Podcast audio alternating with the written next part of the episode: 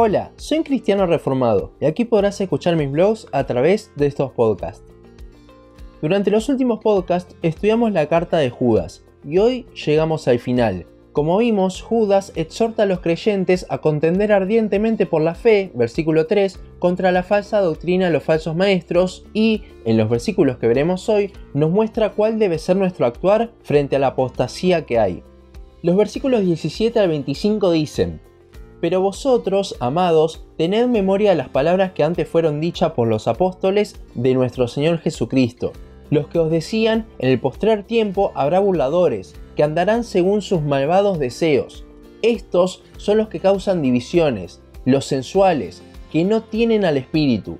Pero vosotros, amados, edificándoos sobre vuestra santísima fe, orando en el Espíritu Santo, conservaos en el amor de Dios, esperando la misericordia de nuestro Señor Jesucristo para vida eterna.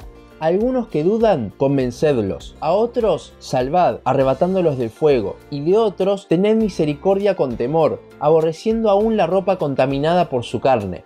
Y aquel que es poderoso para guardaros sin caída y presentaros sin mancha delante de su gloria con gran alegría, al único y sabio Dios, nuestro Salvador, sea gloria y majestad, imperio y potencia, ahora y por todos los siglos. Amén. Hasta el momento Judas viene mostrando la realidad sobre los falsos maestros, pero ahora se va a dirigir a los creyentes directamente.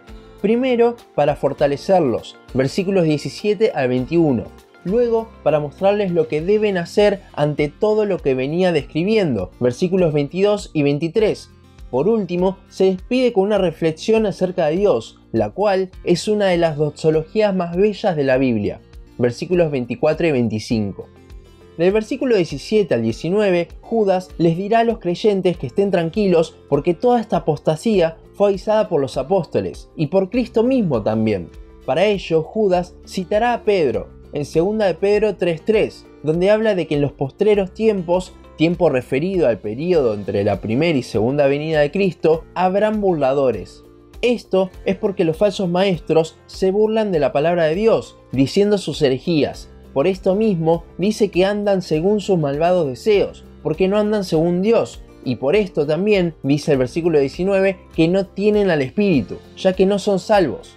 Judas, a la vez, les muestra que estos son los que causan divisiones con sus falsas doctrinas dentro de la iglesia. Esto es de gran ánimo sobre todo para el creyente del primer siglo, Imagínense estar en el primer siglo, cuando la iglesia recién se fundaba y ya había divisiones. Pero Judas dice que estén tranquilos. Esto fue anunciado desde antes por los apóstoles que iba a pasar. Cabe resaltar que ni aun Judas, autor de uno de los libros de la Biblia, se declara apóstol, con lo cual es aún más antibíblico que personas hoy en día se autoproclamen apóstoles. Siguiendo con el pasaje dice que son sensuales, no es la mejor traducción para la palabra original que es sukikos, la cual hace referencia a lo natural, a la naturaleza nuestra, la caída que viene de Adán. Por esto es que aclara que no tienen al espíritu, ya que siguen viviendo según la naturaleza caída del ser humano, no han sido regenerados. Una vez que los tranquiliza, anunciando de que esto iba a pasar, les dice que no se preocupen por ello, sino que sigan creciendo espiritualmente. Esto a través de cuatro cosas. Primero, edificándoos sobre vuestra santísima fe. ¿Cómo edificamos nuestra fe? Bueno, dice la Biblia que la fe viene por el oír y el oír por la palabra de Dios, con lo cual Judas nos anima a leer la palabra. Luego dice que oremos en el Espíritu Santo. Esto no tiene nada que ver con alguna experiencia mística, sino que es simplemente orar. Cada vez que oramos, lo hacemos en el Espíritu, ya que esta es la manera. En Él tenemos acceso a nuestra relación con Dios sigue diciendo conservados en el amor de Dios. Esto habla de comunión, no solo con Dios, sino también con nuestros hermanos en la iglesia de Dios. La última cosa para nuestro crecimiento espiritual es siempre esperar la venida de nuestro Señor Jesucristo por su iglesia, convencidos de que el día puede llegar en cualquier momento y viviendo de acuerdo a ello. Ahora que ya estamos tranquilos descansando en Dios y teniendo comunión con Él y nuestros hermanos, es que Judas nos dice qué es lo que debemos hacer con las personas que están en el ámbito de la apostasía, para lo cual él lo dividirá en tres grupos. Primero en el versículo 22 habla de personas que están en el ámbito de la apostasía, en iglesias de falsa doctrina, las cuales tienen dudas. una búsqueda sincera de Dios, creen amarlo de verdad, pero al no haber escuchado el verdadero y completo Evangelio, nunca podrán amar realmente al Dios de la Biblia porque no lo conocen. Puede ser que sean personas salvas igualmente, cegadas por falsa doctrina de estos falsos maestros, pero que en un momento realmente se arrepintieron y creyeron en la obra redentora de Cristo. No nos toca decir a nosotros si son salvos o no, Judas lo que hace es que a estas personas en búsqueda de la verdad nos llama a convencerlos. Sin embargo, la traducción no es muy precisa. La palabra eleo significa que tenemos misericordia, compasión para con ellos. ¿Y qué mejor forma de hacerlo que mostrarles la verdad, el verdadero evangelio? John MacArthur dice, parafraseando, que si amamos realmente a una persona no la vamos a dejar en el error, sino que debemos mostrar la verdad bíblica. A esto es a lo que Judas se refiere con convencerlos.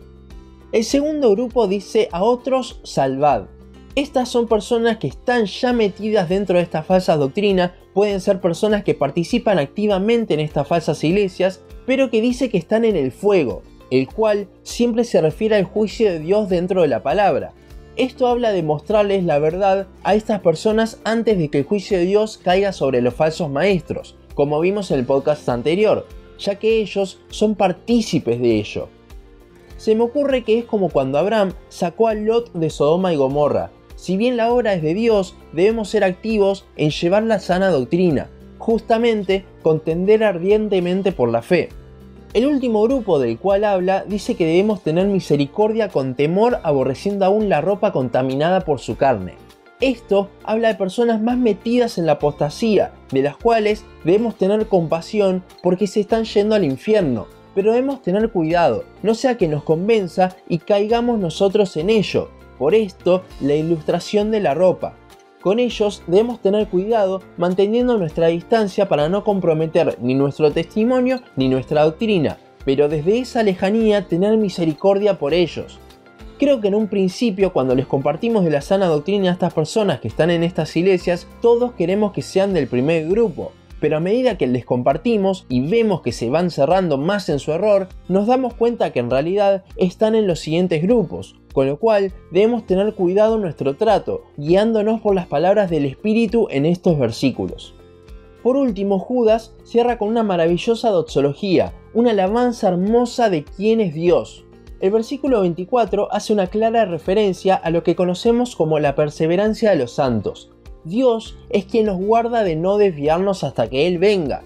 Esto tiene una buena relación con lo que venía hablando Judas de no mancharse las ropas. Si bien tenemos que tener cuidado porque nos podemos desviar por un tiempo por estos falsos maestros, y recalco por un tiempo, porque justamente por la perseverancia de los santos, Dios lo hará volver, Dios es poderoso para traernos de vuelta de esa mancha, pero debemos tener cuidado para no vivir esa fea experiencia. El versículo 24 no habla de que una vez que somos salvos, Dios nos conservará santos sin pecar hasta estar delante de Él. Esa caída de la que habla es una caída definitiva, sin vuelta atrás. Dios nunca nos dejará caer así porque quiere justamente que cuando nos presentemos delante de Él sea un momento de gozo y alegría. Con lo cual, el creyente puede tener caídas, pero nunca va a tener esa caída definitiva, nunca perderá la salvación. Judas cierra la carta reconociendo la salvación que Cristo nos da y la soberanía de Dios, algo en lo que más debemos confiar en estos momentos de apostasía. Hasta acá llegó el estudio de la carta de Judas. Espero que haya sido de bendición y que podamos de acá en adelante contender más ardientemente por la fe, compartiendo la sana doctrina por todos los medios que podamos. Recuerden que Dios utiliza a los hombres para llevar su palabra. Llevémosla correctamente y hasta los confines de la tierra, confiando en la soberanía de Dios por sobre todo, teniendo misericordia también de las personas que están en estos lugares de apostasía. Y hasta aquí nuestro podcast de hoy. Seguinos en Facebook, Instagram, YouTube y Spotify. En todas nos encontrás como un cristiano reformado. También seguinos en uncristianoreformado.blogspot.com para leer el resto de nuestros blogs. Nos vemos en la siguiente ocasión.